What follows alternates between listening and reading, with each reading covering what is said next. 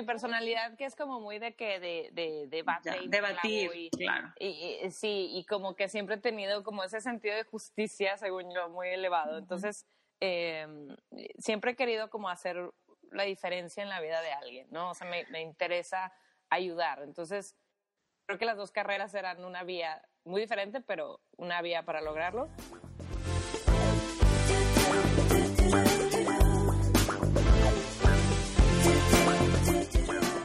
Este es el podcast Infusión, en donde platico con mujeres y hombres que destacan en temas de creatividad, emprendimiento, responsabilidad social y bienestar. Todos son personas las cuales su trabajo, liderazgo y humanidad resuenan conmigo. Acompáñame a conocerlos.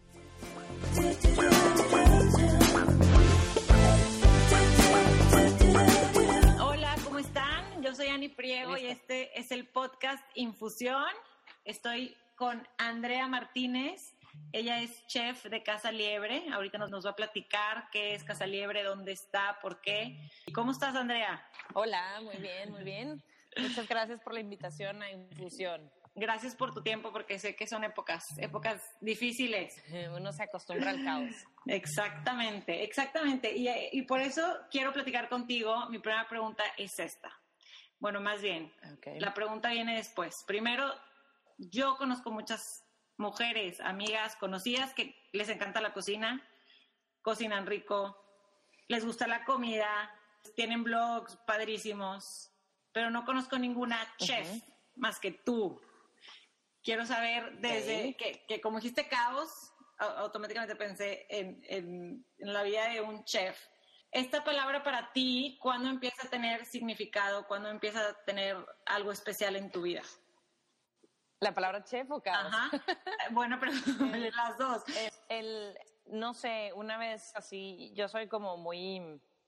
Eh, de repente me entran ideas, o sea, como que no sé si sueño cosas, no sé si soy como muy idiática, de repente se me viene algo a la mente y como te decía que soy muy terca, a mí se me ocurre una idea y la llevo a cabo. Una vez que ya traigo yo como una inquietud por algo, lo voy a hacer y me voy a concentrar y lo voy a llevar hasta el final. Entonces, em, pues en mi, en mi casa siempre fuimos de comer mucho, o bueno, muy variado, más bien. Eh, mi mamá desde niñas era súper eh, anti cadenas así de fast food, no nos llevaba, nos decía que era un mugrero, que no había refrescos, no había papitas, no había nada, entonces, em, y cocinaba siempre algo diferente. Entonces mi amor por la cocina eh, empezó por comer bien. Entonces, desde chiquitas probábamos sushi, pollo al estragón, o sea, mil, lo que se le ocurrió a mi mamá, que cocina muy bien, pero que Digo, tampoco es como que estaba ahí metida en la cocina siempre, ni me enseñó y ni nada, pero sí un poco eh, el amor por la comida eh, así nació y de repente em, en prepa, investigando posibles carreras para mí, siempre estuvo chef, o sea, como que yo tenía muy, también gracias a mis papás era como, no, no estudies una, una carrera de estas de, del TEC, o sea, no, estudia algo diferente, estudia fotografía, estudia baile, estudia, o sea, haz algo diferente. Y entonces tenía esa idea muy grabada y dije, híjole, pues chef me late.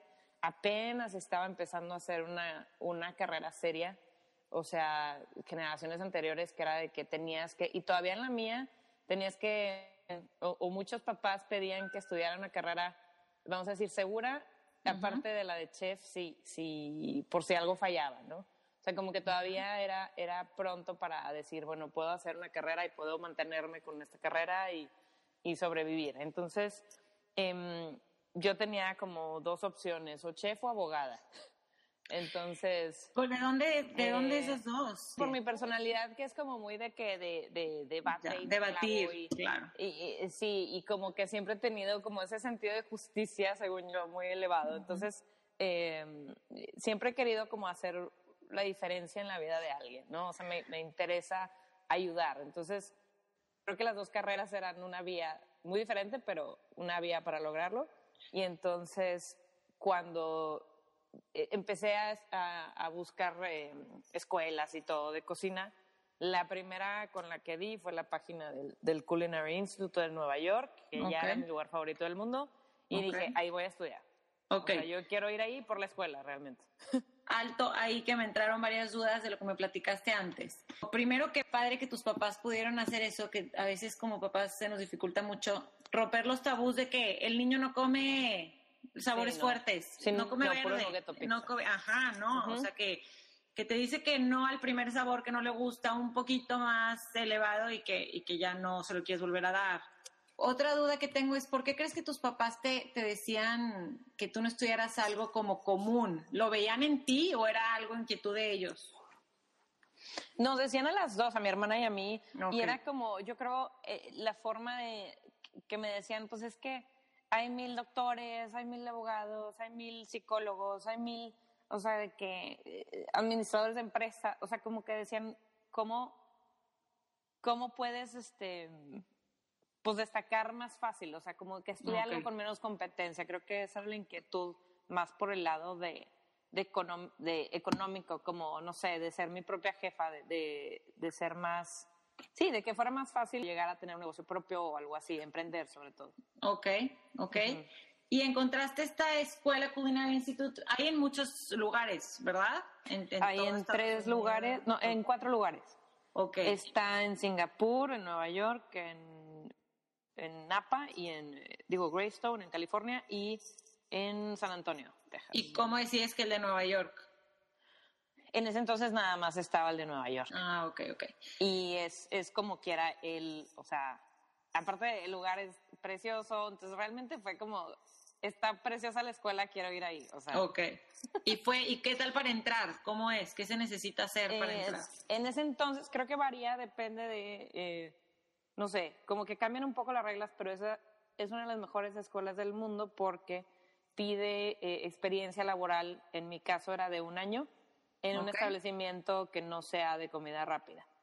Este, entonces es un super filtro porque eh, muchas veces entras a una carrera eh, con una idea diferente, ¿no? Y te das cuenta que, digo, ser chef en la tele se ve bruto y nadie suda y todo el mundo está eh, feliz y, y, realmente la carrera es, es bastante sacrificada y, y, pesada en el sentido físico y pesada en el sentido de sacrificio personal, etcétera, de tiempo. Entonces, eh, como que lo padre de esas, de esas escuelas es, pues ya entras sabiendo lo que es estar parado ocho horas, lo que es trabajar en un lugar, si te va a gustar que te estén gritando, si te gusta la presión, si te gusta realmente la cocina. Entonces ya entras, pues no tan verde. ¿Y dónde tuviste esa experiencia tú? En Pangea, eh, sí. ¿Cómo entraste y estabas chiquita, estabas muy chiquita? tenía 18, tenía 18, en ese entonces Guillermo González, el, chef y, propietario, eh, daba curso de bases de cocina. Entonces a mí se me ocurrió mi mamá me dijo, oye, pues Pangea es el mejor de aquí. O sea, en ese entonces ya era Pangea el mejor. Tenía cinco años en ese entonces Pangea. Ahora tiene 20. Entonces em, dije, bueno, pues voy a meterme un curso para llegarle a Guillermo, conocerlo y, y ahí pedirle chance que me deje, que quiero ir a estudiar a esta escuela, que necesito esta experiencia y que si me deja entrar. Entonces así fue, entré al curso, le pedí entrar, me dijo que no, que estaban llenos, puro puro rollo, o sea, pura mentira. Siempre, o sea, nunca están llenos de practicante, pero este... ¿Te veo muy verde o qué? ¿Qué no, pues también es que se empezaba a poner de moda. entonces yo creo que se imaginó que yo era alguien que no soy, o sea, que a lo mejor iba a ser como que la niña fresa que tiene una idea equivocada, entonces como que, no sé, quiso ver. Sí. Eh, y luego ya, eh, al final del curso, que duró dos meses, como que vio que sí iba en serio y me dio una entrevista y ahí me leyó la cartilla, me dijo, aquí es cero glamour, aquí, o sea, es, es fuerte. Y yo, va, no importa. Y ya me dejó entrar y, estuve ahí el año, me firmó, y ahí me di cuenta yo que él había estudiado justo donde yo quería ir a estudiar. Okay. Entonces, que él me firmara mi carta de recomendación fue pues todavía mejor para mí, para que me dejara entrar. Claro, el, para ayudarte al pase. ¿Y qué fue tu primer trabajo? O sea, ¿qué hiciste de internship? El, el primer, o sea, ahí en Pangea fue, me acuerdo cañón que el primer día, obviamente casi a todo el mundo empezamos, o a alguien nuevo en cocina, empezamos por cocina fría. Em, porque todavía no traes como el callo de las manos, de lo caliente, de la, velocidad que necesitas o la, pues la técnica que necesitas para manejar eh, proteínas, o sea, lo, más caro, ¿no? Entonces me pusieron en cocina fría y los cocineros de cocina fría, eh, pues obviamente dijeron, esta qué flojera, y me pusieron a, a, deshojar perejil todo el día. Estuve ocho horas, no es broma, deshojando perejil, pero salí feliz. O sea, salí de que, guau, o sea... No Fascinada. sí, sí, sí, me encantó. No sé por qué, me encantó. y eso fue de, mis primeras tareas. Luego me ponían a, a limpiar calamar, que hasta la fecha me dan ganas de vomitar. Y lo hago con, batallando horrible, es horrible. Este, y así, o sea, como que me usaban, siempre el, el practicante es el que le das las tareas que, Ahí es cuando te das cuenta que lo traes, ¿no? O sea, cuando, cuando haces algo tan sencillo y tan simple, pero para ti estás aprendiendo bases de algo que realmente quieres hacer. Sí, para mí fue como, como a mí la idea se me había metido medio random de que de repente decidí que iba a ser chef. Para mí fue una confirmación muy padre de que, ah, sí le atiné bien, o sea, sí, me gusta, o sea, porque yo soy muy capaz de decir, no me gusta, pero ya dije, entonces voy a hacerlo este, entonces, no, sí me le atiné ahí, tuve mucha suerte. Y te vas a Nueva York. ¿Cuántos años dura la carrera? Estudié la carrera técnica que dura dos años. Hay una opción de, de la licenciatura, eh, pero pues es bastante, bastante cara y yo dije, bueno, con esa experiencia vamos a ver. Y em, lo que es padre de, de la escuela es que después del primer año te, te, obligan a salir de la escuela a buscar trabajo y hacer prácticas de seis meses. Okay. O sea, de tiempo completo. Entonces, abandonas la escuela, buscas en la lista de restaurantes o establecimientos, hoteles o lo que sea que están afiliados al, al CIA y pides trabajo y es, eh, haces tu, tu externship seis meses y luego regresas a terminar el siguiente año ya para graduarte. Ok, y tú podías ¿Tocabas puertas? ¿Escogías? ¿Te daban opciones de dónde hacerlos? Yo escogí quedarme en, sí, tenías opción de ir a, obviamente que a Australia, Francia, España, tal cual, pero obviamente tenías que conseguir la, la visa respectiva. O sea, si ahí no te ayudan más que, pues ten esta lista de lugares y tú búscale. Y este, entonces yo decidí quedarme en Nueva York porque me habían dicho que, que es un lugar muy difícil, eh, que cuando no tienes experiencia en Nueva York, luego si quieres trabajar en Nueva York, la gente no te deja entrar muy fácil. Entonces, quise aprovechar este y quedarme ahí. Eh, trabajé en un lugar llamado Zoe. Al principio, está chistoso porque en la, al principio de... Mm, hay una película que se llama Maid of Honor. Eh, de Patrick Dempsey. y al principio de la película sale Zoe. Este... era, cool. Eh, mientras tú estabas, estaba la película. No, yo estuve mucho antes. Ah. Entonces me da risa verlo y me acuerdo cañón. Y era un lugar de, de, cocina americana contemporánea, pero todo operado en, eh, a la leña. O sea, el grill era a la leña, teníamos un rosticero ahí, todo operado con leña, horno de leña, estaba muy, muy padre. Qué rico. ¿Y tu tirada en ese momento qué era? Yo quería ser, yo quería abrir un restaurante antes de cumplir 30 años.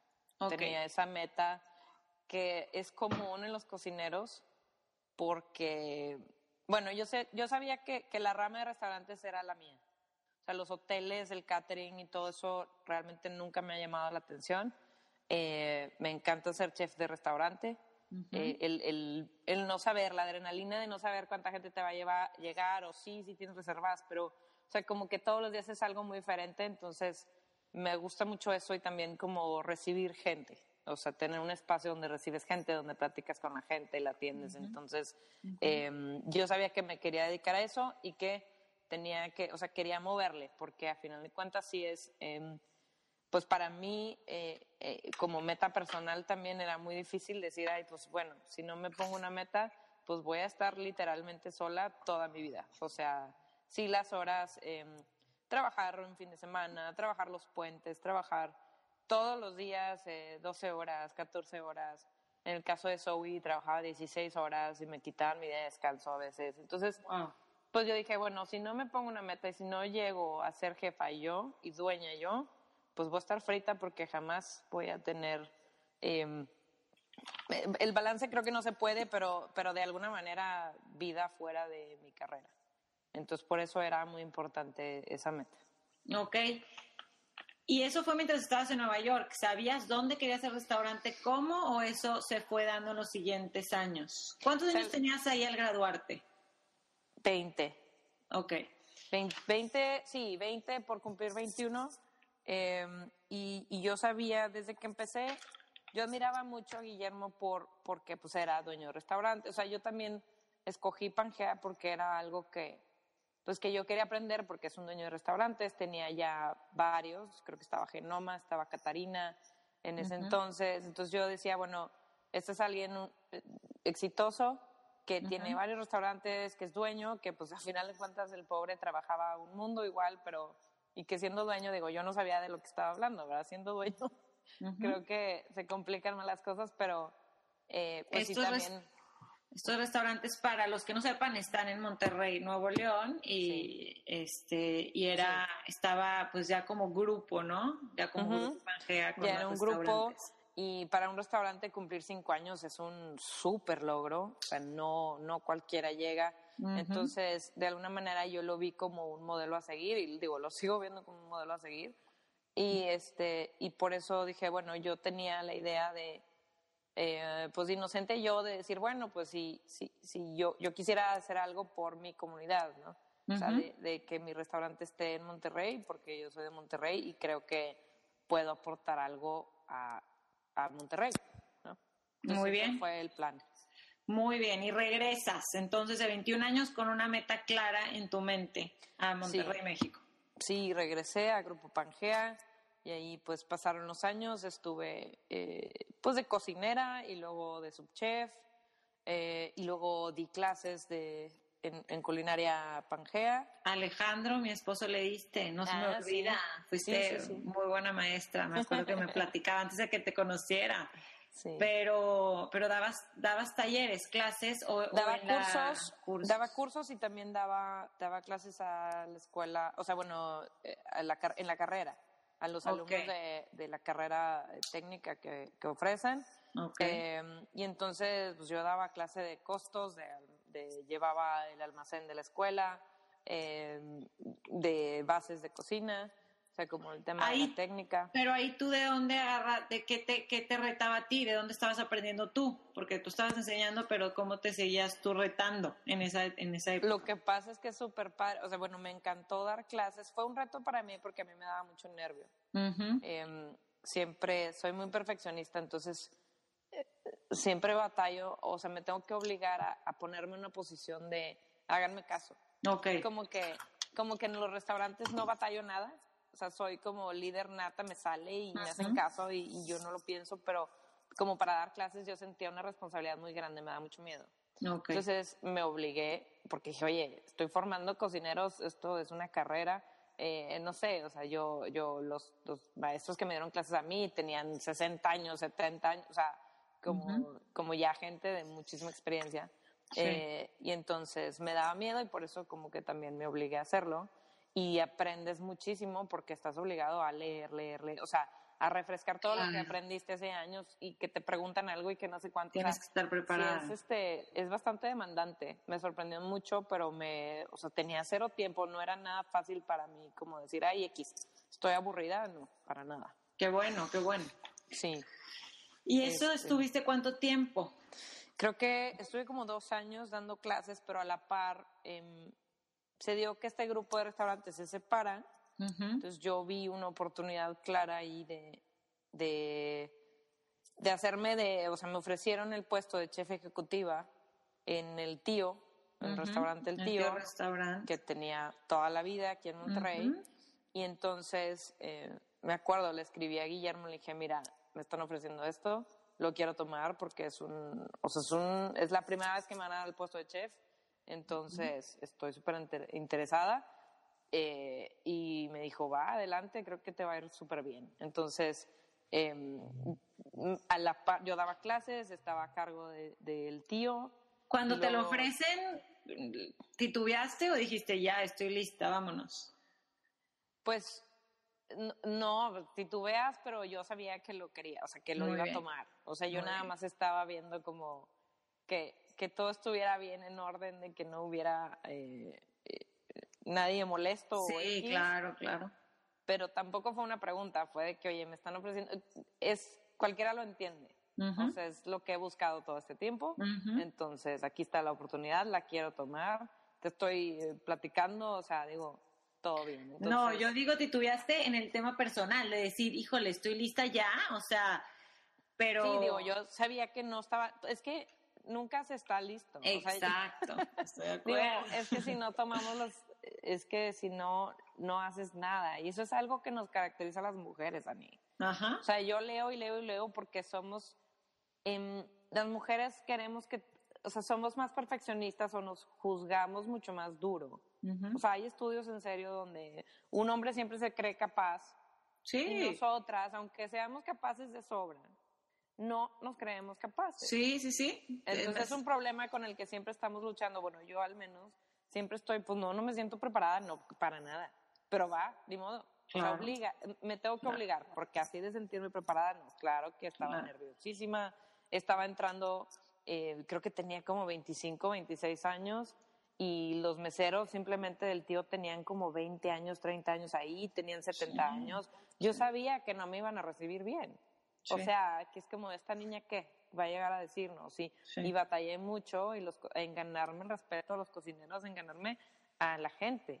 Este, pero pues es que así es, digo, nadie te va a regalar nada y y tienes que obligarte porque si no, no, vas a mejorar. Y aprendí muchísimo.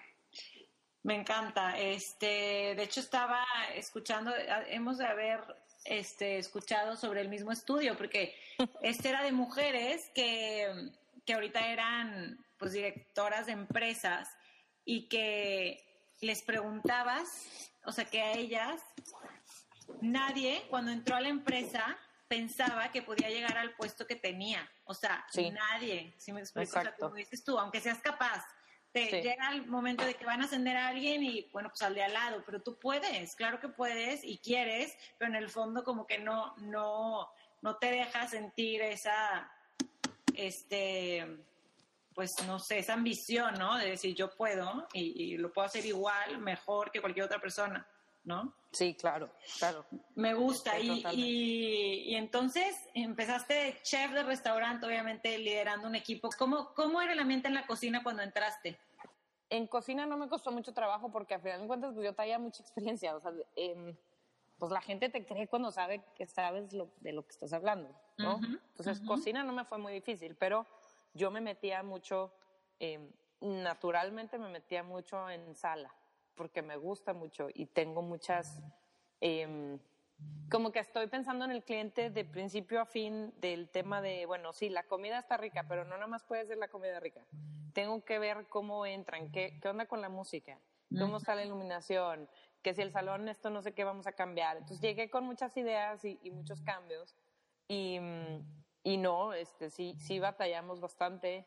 Eh, o bueno, yo batallé bastante en que me tomaran en serio, porque pues yo era chef. Normalmente el chef no se anda metiendo en sala. En, la, en la ambientación, en la eh, experiencia del, del, cliente tal cual. Pero mi jefe en ese momento me daba toda la confianza, me dijo, métete hasta donde tú quieras y tú cambia y tú todo. Entonces me dio muchísimo apoyo y entonces dije, pues va. Y, y, de alguna manera en la cocina te vas como curtiendo y, y y sabes que aunque pues haya eh, eh, renuencia o algo, pues yo eh, sigues, o sea, insistiendo y todo. Entonces hicimos cambios padres. Era un restaurante viejo, los clientes, era un reto porque los clientes tenían yendo muchísimo tiempo y generaciones. Entonces cambiar algo ahí era muy difícil. Entonces fue una experiencia muy padre.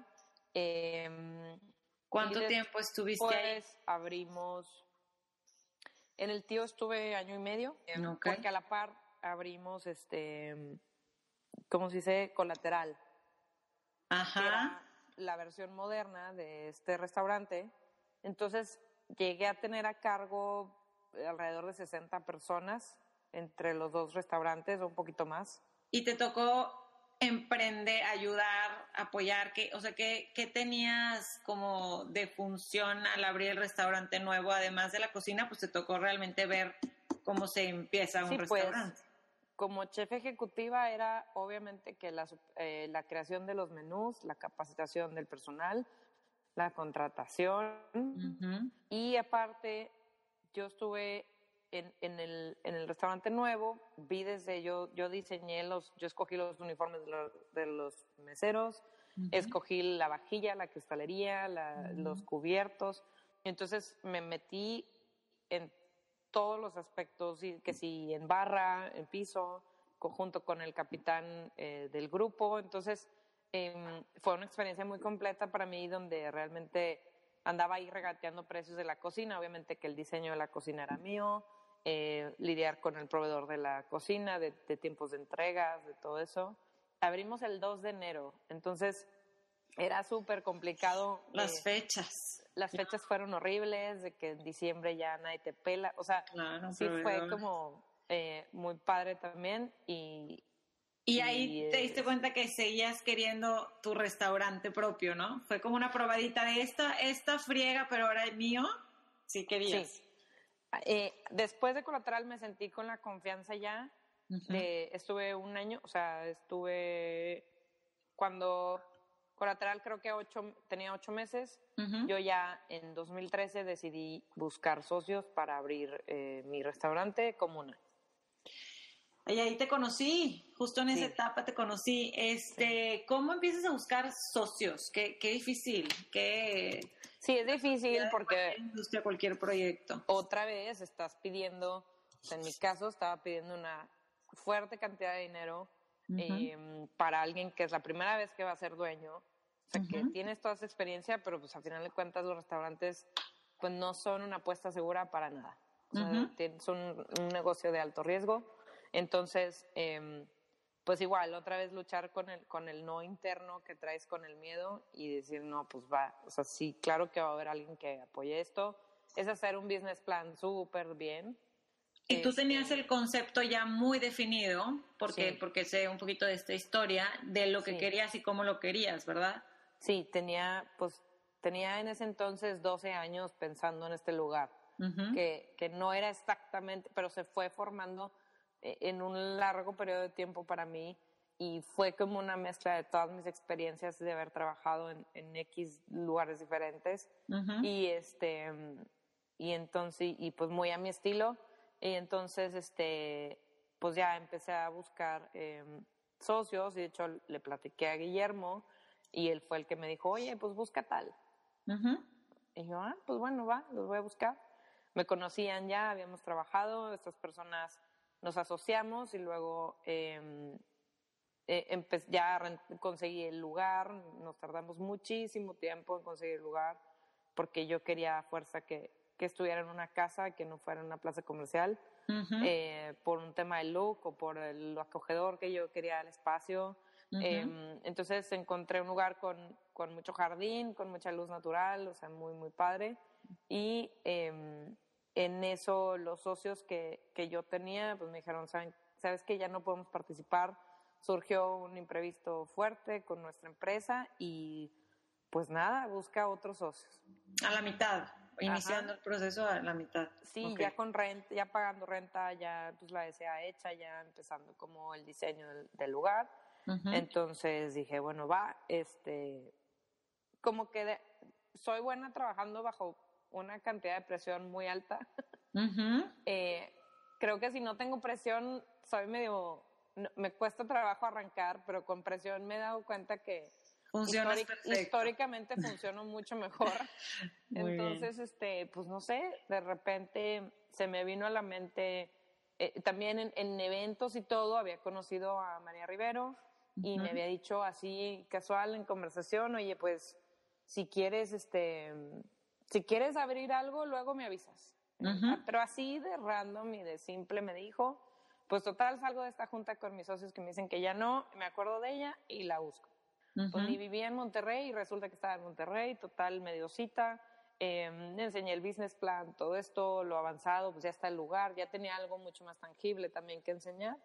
Y em, creo que al mes, mes y medio estábamos ya firmando la SA y va, se fue, un, fue un match fue un match muy bueno desde el inicio, ¿no? Sí. Porque respetaron lo que tú traías y el proyecto y, se unieron. Sí, también para mí, eh, pues la bodega Rivera González a mí ya me encantaba, yo la encartaba, la había encartado en el tío, o sea, me gustaba muchísimo el tema del vino y, para mí fue el, primero, digo, obviamente que Madero ya lo conocía, pero fue la, o sea, la primera bodega nueva que yo conocí en Parras y se me hizo lo máximo porque yo hacía comida norestense. Entonces era como el vino local para mí. Entonces me hizo muchísimo sentido, se me hizo muy natural eh, esa sociedad. Muy bien. Entonces eh, ya arrancamos como una, em, estuvo padre, duramos dos años y medio. Es súper complicado, o sea, luego ya cuando eres dueño dices, era un idiota, yo no sabía lo que decía. Y tú viviendo ahí, ya teniendo tu propio restaurante, ¿qué descubriste? ¿Qué, digo, así dos, tres cosas pues, que puedas decir? Descubrí. ¿Qué te hacía inocente antes? Descubrí el SAT, eh, descubrí el, Ajá. Em, claro. sí, lo que no te dicen, o sea, nadie, o sea, que lo tienes que vivir, o sea, a final de cuentas fue un aprendizaje duro, pero muy necesario y muy importante. Em, igual muchos amigos que, que conozco y me, y me dijo incluso Guillermo, o sea, una cantidad de gente que tiene negocios, me dice, es que si no cierras, no aprendes. O sea, desafortunadamente duele mucho, nadie quiere eso, nadie quiere andar tirando dinero a la basura, pero eh, desafortunadamente es como es parte de la carrera que te hace luego ser exitoso, tienes que vivir esas experiencias fuertes.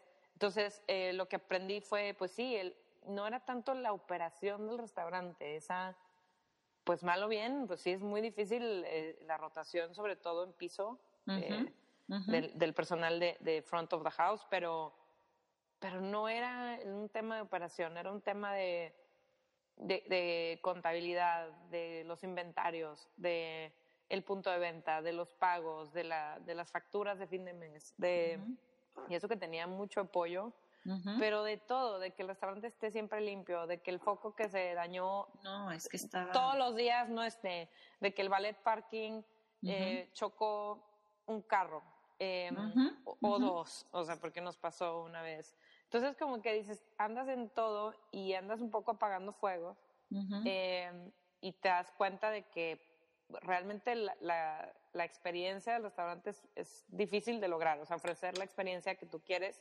es difícil de lograr, pero se logra, obviamente, con un equipo muy padre, con mucha gente que necesitas ayuda y necesitas hacerte un equipo que confíe en ti.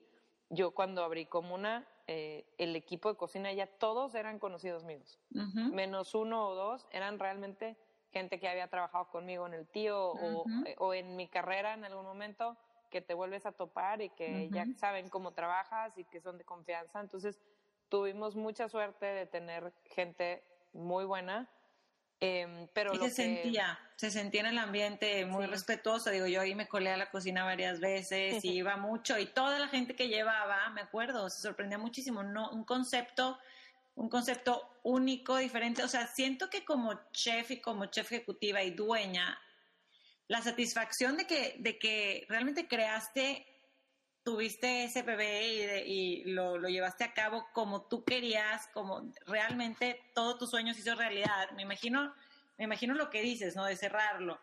Pero también siento que la satisfacción fue muy grande. Sí, totalmente. O sea, eh, es, fue todo un win. Pues hasta, hasta cerrarlo. O sea, qué, increíble, qué, fuerte experiencia. Y, Ajá, como que no quiero decirlo, pero al final de cuentas todo fue un aprendizaje, todo fue un win no, o sea, no hay un punto negativo que haya salido de ese cierre real, o sea, más que lo feo que se siente como ese, mm, vamos a decir, fracaso temporal como del equipo, o sea, de, extrañar al equipo de trabajo, de, todo ese tema de los clientes, porque obviamente que hay clientes que han ido conmigo a Parras y me dicen, es que, ¿cómo? ¿Cómo una? ¿Qué onda? Y yo, pues acá estoy, o sea, digo, es, es, se puede llevar a cabo en diferentes proyectos y trabajos y todo, pero sí era algo que se transmitía ahí en comuna, como el, el, el trabajo en equipo y la comunidad que hicimos y, y, la intención en conjunto que teníamos de, de tener un lugar eh, de ese tipo, que se sintiera la gente a gusto, que, que Súper a gusto, eh, que comiera rico, que los la tienda, las, todo. Y todo era también ahí en, bueno, ya, ya tienes el, ya estabas muy clavada con el concepto de comida norestense antes de iniciar Comuna, ¿verdad? Y el tema de lo, de, de, apoyar también a, productores locales. Sí, por eso hicimos la tienda, porque tanto la bodega Rivero González y yo teníamos esa consigna de decir, en el norte hay muchísimos productores, hay mucha gente haciendo desde vajilla como calixta, o sea, hay mil, gente haciendo productos realmente de primera calidad y que los queríamos eh, presumir, o sea, que esos hechos localmente, o sea, lo que se podía, lo comprábamos lo más local que, que se puede y eso es algo que, que tiene muchísimos años siendo tendencia en el mundo pero que realmente más allá de una tendencia es como una forma eh, más natural de vivir y también de ser conscientes de, de nuestro impacto en el ambiente, o sea, es un todo, o sea, es mejorar. Nosotros queríamos que ese restaurante fuera realmente que mejorara la comunidad directamente, ¿no? Eh, desde no molestar a los vecinos con el ruido del, de la música, desde no andar tirando basura ni ser un problema, mejor ser como un lugar ahí que, que aportaba, eh, aparte de trabajos y todo eso, que también le daba a conocer a la gente de aquí, pues algo que podía conseguir muy fácilmente.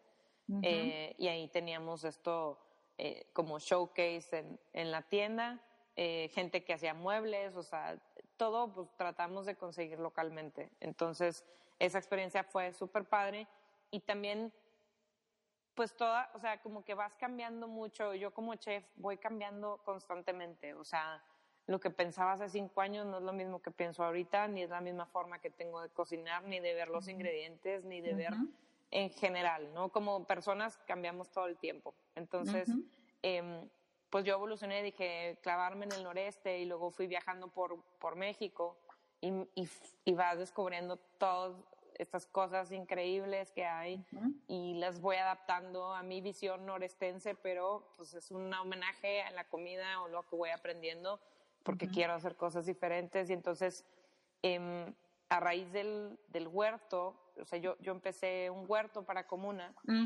ahí en Parras, entonces... En Parras, Coahuila. Ajá, aprendiendo yo así como pude y el sistema de riego ahí con cosas recicladas y todo, o por gravedad, ni siquiera con bomba, ni siquiera con nada, este, y, y, vi lo noble que es la tierra, o sea, me impresionó demasiado. Y dije, no puede ser que yo pueda crecer esto, o sea, como que dije, ¿qué? O sea, nunca me imaginé súper mega citadina, así, cañón.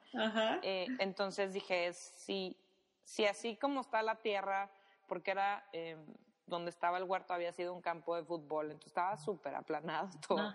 Entonces batallamos mucho para que se dieran los, las hortalizas, em, pero aún así crecían y aún así era como delicioso. Entonces dije, no, o sea, esto se ha vuelto mi enfoque últimamente en mi carrera. El, la, el origen de los ingredientes, pero también la agricultura a mí me apasiona muchísimo. Entonces, este, pues bueno, eh, después de este cierre de comuna dije, es que esto, ya, yo ya no quiero ser nada más chef, yo ya no quiero estar encerrada en una cocina, yo no, eso ya no me llena. O sea, entonces eh, de ahí nació la idea de Casa Liebre, eh, que es un proyecto grande, un huerto, restaurante y hotel en Parras, Coahuila. dame, dame un tiempito ahí, por favor. Cierras. ¿Qué, ¿Qué, ya, o sea, fue a la par. fue a la par, o dime, dime ahí, o sea, es que eso, de eso se trata, eso es lo que quiero, quiero que nos cuentes, porque, porque, pues cierras y qué, o sea, al día siguiente ya estabas en Parras, te das un Uy, sí. haces una introspección, o sea, que. No, estuve como, estuve como, como tres meses en una depresión profunda. Eh, no, pues sí, o sea, como exhausta, o sea, exhausta de verdad y de un no quiero nada, o sea, nada. Estuve tres meses sin hacer nada, absolutamente. vi a mis amigos, vi a mi familia, o sea, me fui de viaje. O sea, paréntesis, que no habías visto en, los dos años y medio de comuna. Eh, sí, sí, si iban a comuna sí los veía, pero si no iban, no. Exacto. Entonces, este, sí, o sea, fue como muy, la verdad muy fuerte, la pasé muy mal, este, porque aparte yo tampoco, o sea, yo soy de las personas que, que lo veo positivo todo, pero después de un tiempo. Ok. Entonces al principio no lo tomé bien y, y ya después como que fui descansando, porque sí es, es realmente... Eh, como que traer la responsabilidad de un equipo y de todas estas personas que dependen de ese lugar y todo eso, claro. Eh, realmente sientes una presión y un estrés horrendo. Entonces, este, sí, estaba muy cansada, no quería, o sea, yo dije, quiero dedicarme a otra cosa, necesito un break. O sea, yo ahorita de meterme en un restaurante no lo podía ni pensar. No, no, Entonces, eh, tres meses estuve así y, y, pero pensaba todos los días de que, a ver, oiga, o sea, ¿qué sigue? Pues sí, yo podría trabajar en X, ¿no? O sea, para mí, y, y, realmente que siempre es algo que siempre considero de que, a ver, o sea, voy a pedir trabajo en un grupo grande a toda madre, o sea, de él, sí, que no. Sí, ya viste lo que es empezar un restaurante con el apoyo de un grupo o uno tuyo 100%, o sea, ya tenés, sí, no, sí. no, no, para nada es lo mismo. Entonces dije, Deli, pues ser chef de algún lugar donde yo no, pues, no sea dueña y no tenga tanta responsabilidad y no tanto, pero no sé qué onda conmigo porque me gusta batallar. Este, Entonces, no sé, como que descansé, me sentí fresca. Dije, es que yo, o sea, yo traigo, necesito ese tema de, de, de, la tierra, de estar al aire libre, ya estoy harta, tengo 15 años encerrada en lugares, digo, Nueva York era literal un sótano, horrible, y, y como quiera estar encerrada en un restaurante, como que digo, ok, sí lo quiero hacer, quiero cocinar, pero bajo mis términos, o sea, quiero cambiar la jugada. Entonces, de alguna manera, tengo que, tengo que encontrar la forma de, cocinar y de atender gente, pero que yo también sienta que estoy afuera, que, que me sienta más libre, que, que, que, aprendo todavía mucho más cosas. Digo, como chef me falta aprender un mundo, que no se malentienda. Como todas las pues, personas. algo, Nunca terminamos. Pero es algo que he hecho ya mucho tiempo. Entonces digo, quiero algo todavía, o sea, quiero aprender algo desde cero, o sea, que es todo aprendizaje, ¿no? Entonces, Em, se me metió la idea de que, bueno, yo conocía ya bastante Parras por, por mi sociedad con Rivero González, que siempre iba, que servía las vendimias, que todo el, clima, lo del huerto que había tenido. Entonces dije, es que bruto, me encantaba ir y me encantaba ver cómo crece todo. Y entonces, pues empecé a buscar, este, empecé a buscar terrenos. Me tardé ahí un par de meses, pero nada que ver con lo, con lo que me tardé en encontrar el local de comuna. Eh, y entonces encontré un terreno de cuatro hectáreas en una parte, en una zona nueva de Parras, no está en el centro. Entonces, como que te saca un poco del pueblo, eh, pero unas vistas que, wow, o sea, tiene... Yo he visto. Tiene un cerrito. Instagram, hermoso. Tiene un cerrito, entonces ahí es la idea, ahí va la construcción, ahí va el restaurante, ahí va el, hotel, que es, em, el proyecto es como, a mí me encanta Valle de Guadalupe, se me hace increíble, eh, creo que lo han hecho increíble, los viñedos de ahí, tienen restaurante, tienen huertos, entonces es un poco ese modelo de, de, negocios, de hotel, restaurante y huerto, pero del lado noreste. ¿Cómo empiezas este proyecto? ¿Tú sola sigues, te, asocias otra vez con alguien? ¿Cómo? Bueno, ya, ya empezaste a buscar, encontraste otra vez que la tierra era tu inspiración y que ya sabías dónde querías estar, ¿no? La tierra y la, y la cocina. Y a mí siempre me ha fascinado trabajar con leña, con carbón. O sea, me encantan obviamente las estufas y los hornos fresas y los rationals y todo. Se me hace wow. La tecnología en la cocina se me hace importantísimo. Bueno, está padrísima y y mejora todo, pero siempre me ha gustado un, eh, la cultura del cowboy un poco. Siempre me ha llamado mucho la atención. Con razón tus sombreros en Instagram. Ya. de campesina. Este, no, lo que pasa es que eh, eh, como que a mí cocinar en pozo de barbacoa, en todo esto, yo lo, lo viví en Top Chef por primera vez, muy a la mala, nos fracasamos horrendo, pero me se me quedó como quiero ser máster de este tipo de cocina. De una Ahorita platicamos de, Top Chef, que lo tengo en mis preguntas, pero nos adelantamos directo a la casa libre. Perdón. No, para nada, cuenta. Este, entonces, como que tengo mil ganas de, de hacer cocina de rancho, que es lo que también en estos meses que he estado allá atendiendo gente, ahorita estamos en formato food truck fijo, Sí. es un restaurante hecho de un, un, food truck y una palapa y literal mesas. Eso es lo que hay ahorita. Y, y, me he dado cuenta que la gente eso quiere, o sea, y que ahí en Parras eso se antoja a mí también. Entonces tengo muchas ganas de seguir practicando esas técnicas como muy antiguas eh, y hacer comida eh, a lo mejor, o sea, muy rústica, o sea, muy rústica, animales de casa, eh, no sé, una, una, barbacoa de borrego, de, venado, de lo que se me pase por enfrente, que consiga en local, eso es lo que quiero cocinar y es lo que quiero ofrecer.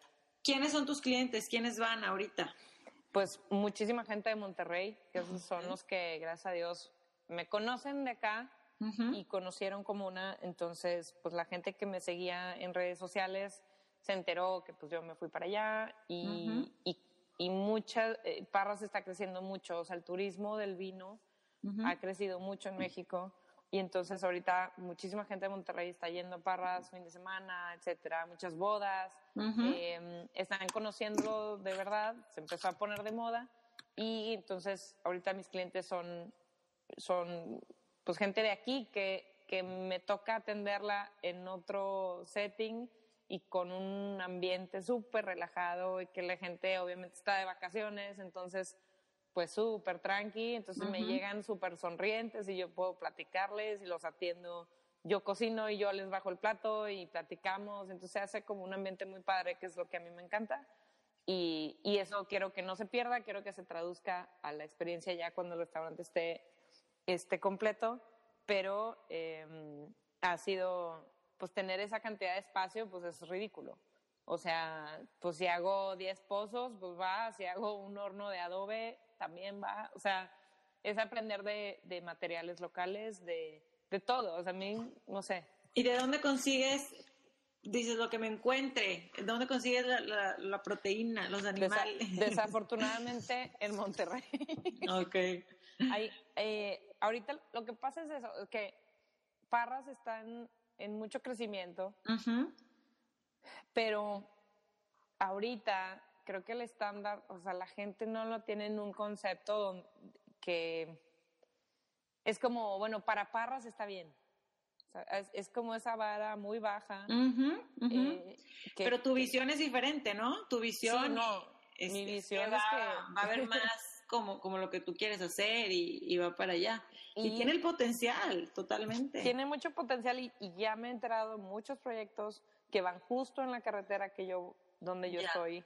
Eh, que está Don Leo muy cerca, o sea, que realmente muchos proyectos van para allá, similares al mío. Entonces, me confirma que, que, estoy en lo cierto, que más gente piensa que, que esto realmente va a crecer, pero nos toca hacer mucho trabajo y hacerlo bien. Lo más importante es hacerlo bien. Entonces, ahorita no tengo socios, estoy platicando ya con, con unos socios que están muy interesados, potenciales que están muy interesados pero porque mi gran aprendizaje de comuna fue no, no voy a tener prisa.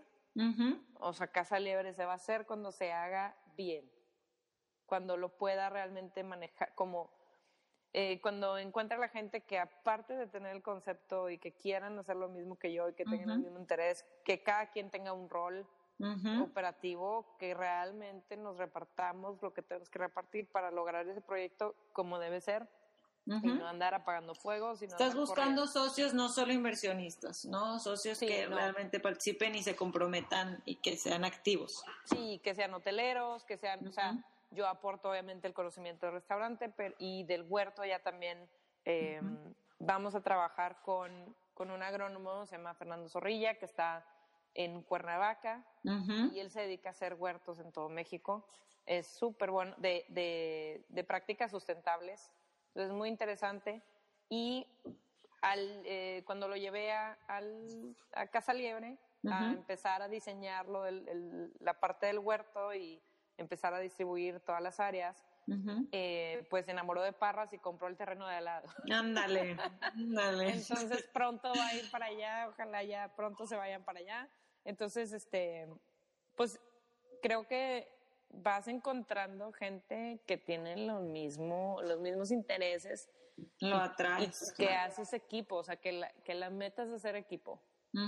Con una cantidad de gente, con arquitectos, con agrónomos, con, o sea, que te das cuenta que es un batallón de gente que se necesita para hacer un proyecto bien y para que el negocio realmente prospere y todo eso. Entonces, muy opuesto a mi prisa por, por abrir un restaurante antes de cumplir 30. ¿Cuántos años tienes, Andrea? 33. Lo, ¿Y cómo una lo abriste cuando tenías 29, me faltaban, dos me faltaban dos meses para cumplir 30. Pues ya abierto, festejé mis 30 y cumplí esa meta. Pero te das cuenta que, qué tontera, o sea, que por qué la prisa. Eso, eso es lo que, por eso te pregunto, porque ya lo viviste, ya te pusiste una meta basada en tiempo. No, y, no es necesariamente ahora le diste completamente otro enfoque. No, no, es una tontera. Esto sí, Casa Libre es totalmente, pienso aplicar bien porque es súper fácil repetir patrones y estuve a punto de hacerlo. O sea, ya lo estaba empezando a construir, según yo, y dije, no, no, no, no, no espérate. ¿Qué, ¿qué fue tu instinto? No sabes ni quién viene, no sabes ni... Eh, uno, aprender de espacios así, porque para mí como una era enorme y era de 750 metros, esto es de 40 mil. Entonces, llego al terreno y simplemente limpiarlo, desmontarlo, el perímetro es de un kilómetro, de más de un kilómetro. Entonces, la malla. Ah, pues bardear. Ah, ¿sabes cuánto cuesta bardear? No, pues no, hay, no hay drenaje. Allá es hacer fosas sépticas. Eh, no hay luz, obviamente, tampoco. Entonces, las distancias, todo eso lo fui aprendiendo y dije, ah, no, espérate, ¿cómo? O sea, no, no, no, no puedes aquí arrancar y correr viniendo de, o sea, es muy, muy, muy diferente. Eh, y lo tienes que, tienes que aprender, o sea, cómo hacer el pozo del agua y que están en veda los pozos ahorita. Y no, mil cosas que vas aprendiendo. Em, entonces, eso me frenó y dije, no, ¿sabes qué? Quiero otro formato, tengo todo este espacio, em, quiero un food truck, lo puedo mover también a eventos, puedo hacer más cosas, pero tengo ese espacio que es mío y que pues va. Entonces, abrí, abrí en, en octubre, Sí, abrí en octubre Casa Liebre en este formato y realmente tiene 16 sillas. Em, eh, hay un baño y todo. Eso es como muy chistoso porque hicimos como, mi mamá me ayudó a armar como ahí el, que el terreno estuviera vivible. Ajá. ¿Qué dice tu mamá de esto? Por cierto, ¿qué dicen tus papás de esto? No, ellos siempre me apoyan, que es lo que me hace cuestionarlos. Este, no, de, veras que sí. Eh, siempre, siempre me han apoyado demasiado, pero a la vez también creo que porque les doy la tranquilidad de que no estoy loca. Digo, sí. O sea, tampoco me voy a ir súper. O sea, que sí, sí, a lo mejor parecía que Parras dice, esta es loca que está pensando, pero también saben que, que, por algo estoy buscando ahí, que ya también, em, que Parras está creciendo mucho. Entonces ellos me apoyan realmente en todo. Eh, ¿Y tus amistades? Y, y, la comunidad chef, ¿qué dicen de, de, de, chefs eh, a tu alrededor? ¿Qué piensan de, de ¿Qué este dicen, proyecto? ¿Qué piensan? Pues yo creo que eh, pues es un... He platicado con muchos y que tienen la inquietud como que parras, ¿qué onda? O sea, se les hace, yo creo que se les hace buena idea. nadie se atreve a decirme loca, se me hace. Em, pero sí creo que ahorita el miedo es, puede ser tu Zoom. Eh, para Parras. Entonces ahorita es un tema de timing que, que, prefiero por eso meter un poco de freno, no hay prisa. El formato que tengo ahorita me encanta. Eh, me piden eventos. O sea, la gente de Parras también está desesperada por, por comida diferente, comida que no necesariamente nomás sea carne asada o muchas gorditas que hay allá. O, eh, entonces, em, creo que de alguna forma todo está bien, nada más es un tema de, moverme al ritmo de Parras, de aprender el ritmo de Parras y de, crecer junto con Parras en vez de querer obligarlo a crecer o que esté eh, ahorita en un punto en el que no está. Qué, qué bien, qué bien, qué bonito lo dijiste. Y vas a ser, vas a ser de las, de las primeras. Digo, yo creo que la gente que tiene, que tiene esa visión desde el principio y sabes a dónde vas a llegar, el ritmo a veces no importa, porque ya tienes claro dónde quieres llegar y vas a llegar y en el camino vas a caerte, vas a aprender, vas a levantarte, vas a, o sea, entonces qué padre que hayas llegado a ese punto y, y a, esta, esta tranquilidad en tu vida, porque yo te veo realizada, yo veo tus fotos y te veo muy contenta. ¿Así te sientes? Sí, estoy muy contenta y de verdad que estando ahí, muchas veces, este, pues en Parras, obviamente que no, vivir de lleno en Parras, eh, poca gente, tenemos una bolita de amigos muy padre porque hay gente ya empezando viñedos nuevos, hay enólogos, hay, hay gente que no es de Parras, somos los foráneos en Parras, eh, que nos entendemos y nos apoyamos y nos juntamos a, jugar sequence porque se ha vuelto ya popular por, la falta de actividades que hay. Y es desesperante y, quieres pedir Rappi y quieres ir al HIV y no existe tal cosa te obliga a bajarle al ritmo de vida demasiado. Sí, en un extremo. Pero por otro lado, cuando yo estoy ahí cocinando y veo esas vistas y veo, estoy totalmente feliz. O sea, sí me doy cuenta que es, que, es que es que trabajar así está bruto. O sea, el cielo de Toy Story. Y eso te va a inspirar, se va a reflejar en tu, en tu menú, en tus platillos, en tu crecimiento en la comida. Entonces, estás donde tienes que estar. Sí, y también es, es justo, o sea, he estado pensando en este tema de, claro que me urge desarrollarlo, me urge, eh, ya estamos cerquita con los socios y todo, pero eso va a llevar tiempo, simplemente la construcción, simplemente. Entonces yo estoy feliz de hacer mis pruebas, de hacer mis experimentos y que y escuchar a la gente y todo eso es una, es muy en, en, muy pocos negocios puedes hacer eso, realmente una prueba. Eh, muchas veces haces el restaurante y ya está, y ya tienes el concepto, entonces cambiarlo, pues no. Y entonces yo llegué realmente con otra idea de hacer comida más formal, de un restaurante más formal, y, y estos meses me han servido de decir, no, es todo lo contrario, aquí es rancho, aquí es campo, aquí no te metas a hacer ninguna clase de fine dining, o sea, esto es, o sea, al revés pero qué divertido, porque también es algo que no domino, que se me hace muy interesante seguir aprendiendo y practicando. Entonces, em, ando buscando ya eh, en ejidos cercanos que el maíz, el productor de esto, mientras el huerto arranca, porque pues también lleva tiempo. Entonces, la idea es muy ambiciosa de hacer una tortillería ahí y que, o sea, que sea como más o menos un centro de, de alimentación en algún, ¿no? Eh, de dar talleres de huerto, pero pues obviamente que todo eso va a llevar mucho tiempo y la gente indicada, entonces yo tranquila eh, y, y, vamos a ver, o sea, así está.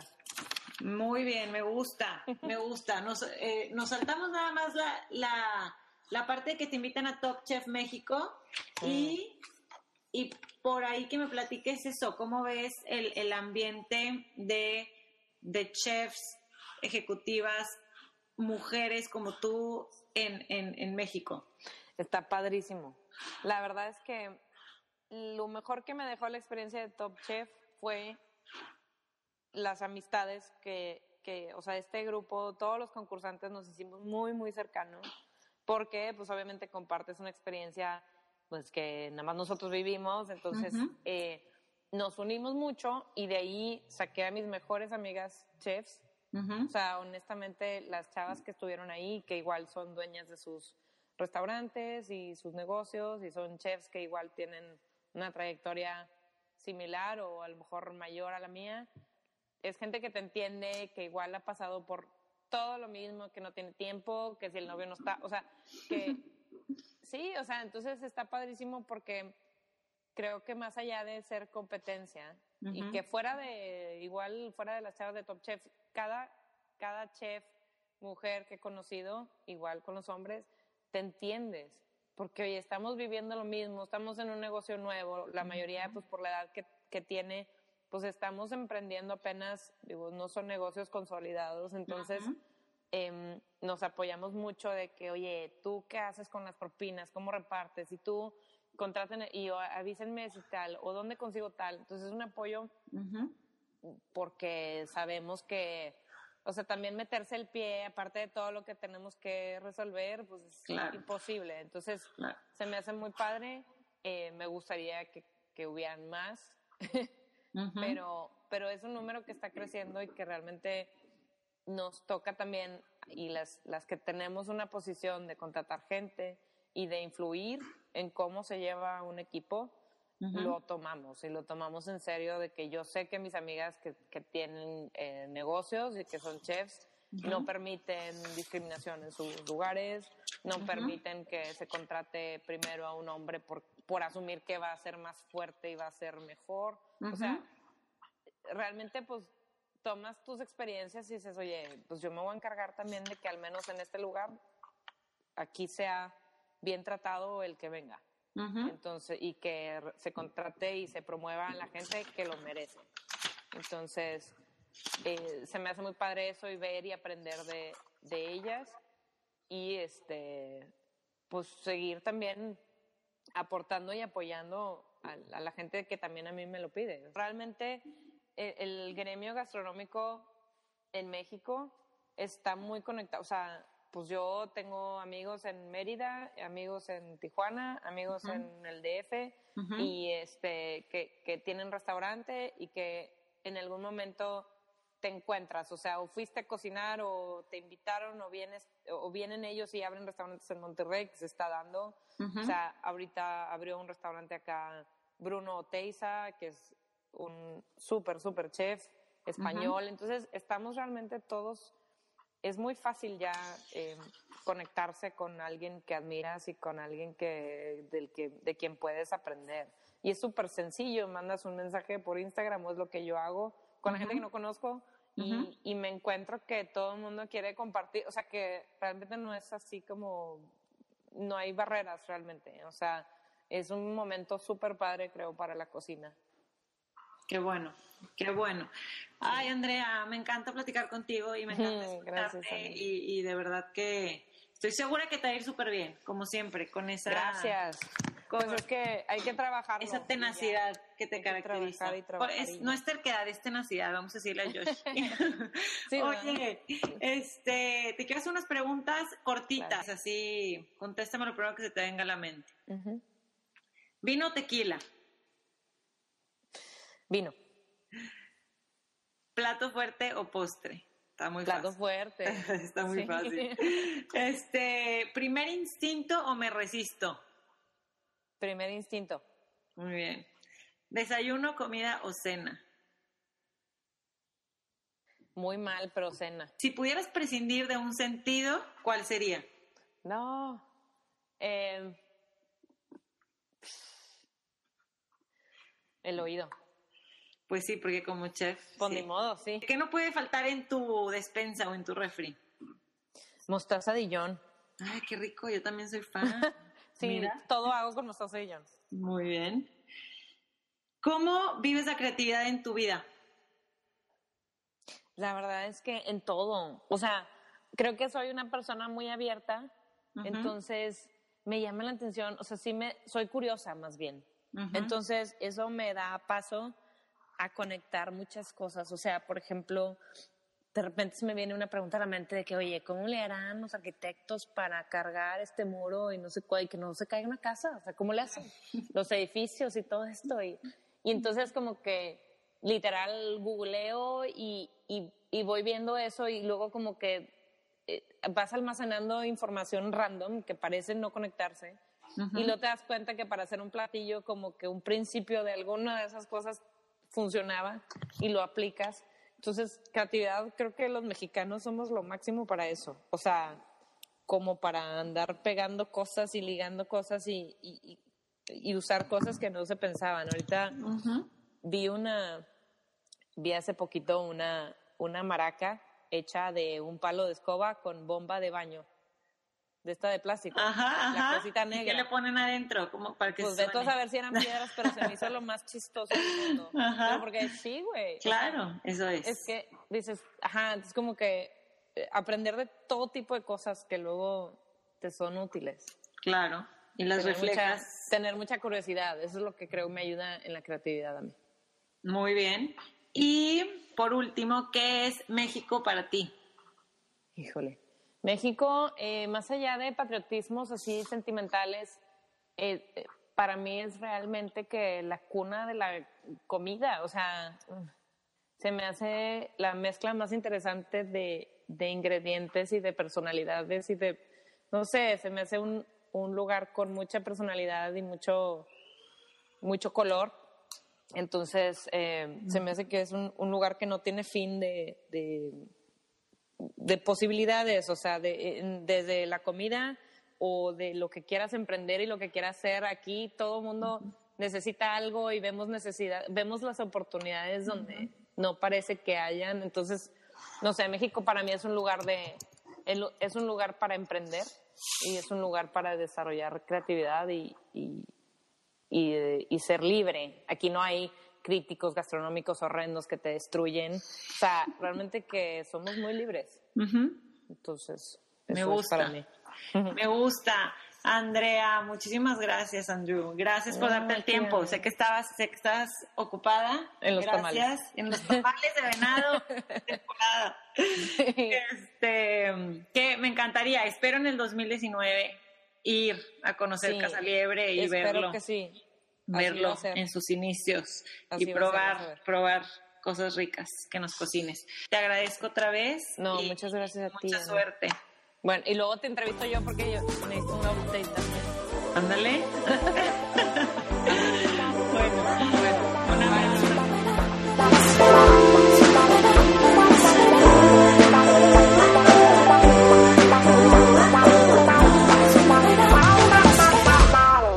Qué gusto que se quedaron a escuchar este update que tuve con Andrea. Vayan a Parras, visítenla en Casa Liebre, no se van a arrepentir. Síganla en redes sociales, y gracias por escuchar este episodio de Infusión. Si quieren saber más detalles de esta conversación, lo pueden hacer si entran a anabit.com.